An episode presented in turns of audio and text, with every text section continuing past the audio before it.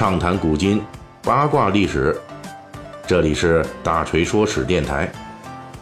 我们的其他专辑也欢迎您的关注。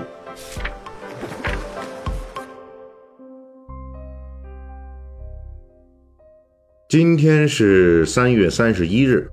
整整一百三十年前的这一天，也就是一八八九年的三月三十一日，法国最著名的建筑之一，当今法国的象征——巴黎的埃菲尔铁塔宣告竣工了。竣工后的埃菲尔铁塔呀，高三百二十米，超过了当时世界上所有的高大建筑，比如说这个埃及的胡夫金字塔，一百四十六米高。德国的科隆大教堂一百五十九米等等吧，那么美国的这个纽约帝国大厦呢，高是三百八十一米，虽然比这埃菲尔铁塔高，但是呢，它是在一九三一年才落成的，所以这巴黎埃菲尔铁塔呀，一直是当时的世界第一高度建筑，并且直到今天仍旧成为法国的代表性景观之一。在今天呢，恰逢埃菲尔铁塔竣工一百三十周年之际，我们就来聊一聊这座巴黎铁塔的前世今生。埃菲尔铁塔的来历要从它诞生四十年之前说起，这就是一八五一年，英国在伦敦举办的万国博览会，也就是现在咱们说的这个世博会的前身。因为在这次万国博览会上啊，英国人在会址海德公园修建了一座以钢铁为骨架、以玻璃为主要建材的水晶宫，一时间是闻名四海，成为工业时代的象征之一。那到了1889年呢，法国要在巴黎举办这世界博览会了。法国人呢，因为一直跟英国人吊着干，对吧？所以呢，他们看英国人搞这么一个，那也想跟英国人竞争一把，于是呢。在大会开始前的三年，也就是1886年，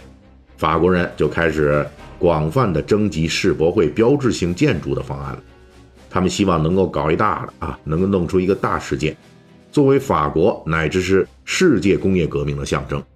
而且1889年呢，也是法国大革命一百周年，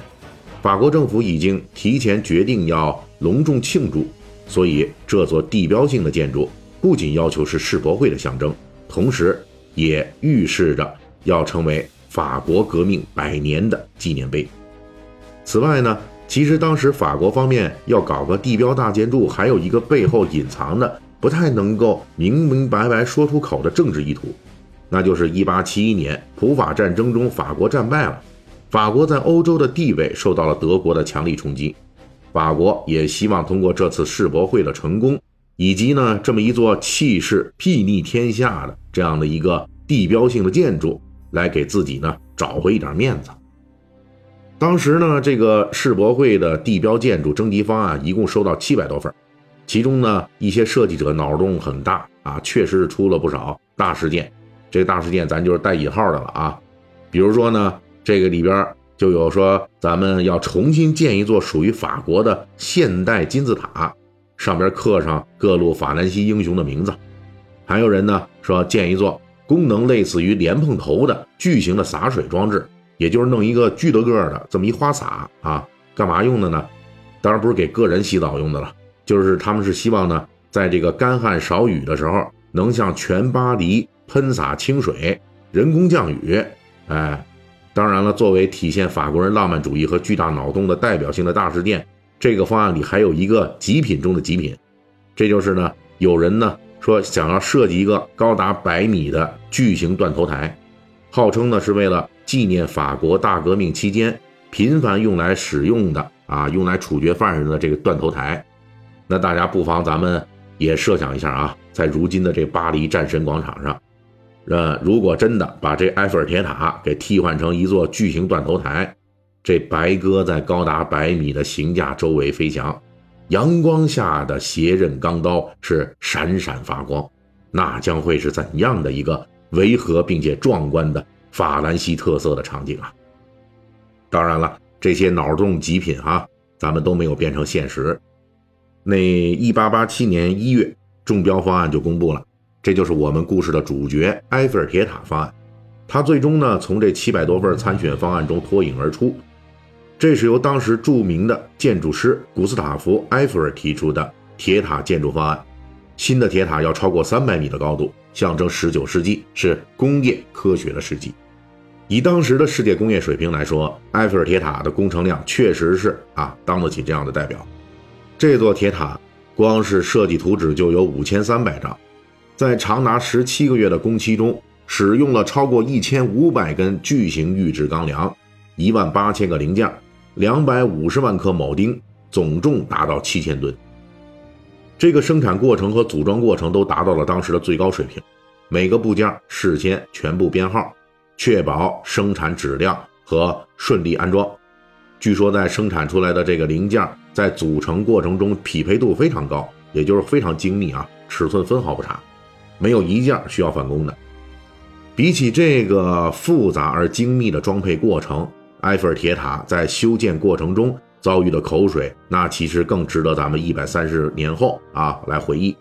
我们这儿说一下，这埃菲尔铁塔在历史上的建造过程啊，可谓是饱受争议。而它所遭受的这种情况呢，在我们后来人看来，其实也很自然。因为人类社会从农耕手工业文明向这个近代文明，呃，过渡中啊，必然会经历一个不理解乃至不适应的阶段。只不过呢，作为一座钢铁组装。充满工业时代气息的世界第一建筑埃菲尔铁塔，在这个过渡的过程中首当其冲。它面对了世界建筑史上各方反对派空前集中的口诛笔伐，都来搞他，都来骂他了。在这十七个月的工期中啊，埃菲尔铁塔随着工期的这个发展，一直饱受攻击，谣言那是五花八门，有这个隔三差五造谣说这铁塔的结构有问题，马上就要塌了啊。还有人说呢，这个铁塔的地基要垮掉，每天它现在都在下沉。还有人呢说的那更真了啊，就说了哎呦，这埃菲尔铁塔已经在某月某日都已经倒了，并且呢倒塌的时候，当时就砸死了这设计师埃菲尔本人。那比起这些简单直接的谣言，还有一类批评更加犀利，这就是来自当时巴黎文化圈子的集体炮轰。文化人猛烈批评埃菲尔铁塔的动机很明确。那就是一个素来以文艺和古典著称的巴黎名城，怎么可以修建一座这样的这么一个傻大黑粗、工业气味突破天际的铁塔呢？这哪里是铁塔呀？这就是一个近代工业向古典的美丽的巴黎脸上吐了一口唾沫呀！请注意啊，上面这两句话呢，并不是咱们的原创啊，当年巴黎文化和艺术界联名写信炮轰这埃菲尔铁塔。说的呢，差不多就是咱们刚才讲的意思。而这封信结尾的署名人列出了一长串的名字，其中呢就包括像小仲马、莫泊桑、左拉等等，咱们这个文学史上耳熟能详的这些著名的大咖。就是在这样的铺天盖地的质疑之中，1889年的3月31日，埃菲尔铁塔竣工了。随后，在巴黎世博会召开的半年时间里。埃菲尔铁塔真正展现了工业的力量。它在这期间接待的游客将近两百万人，一跃成为巴黎全城的著名景点。而随后的年代里，虽然偶尔还有人讨论是否要将这座塔给拆了，但是这座铁塔与人类社会的关系却越来越密切。一百三十年的岁月洗礼之后，这座钢铁巨塔已经成为巴黎乃至法国的象征之一。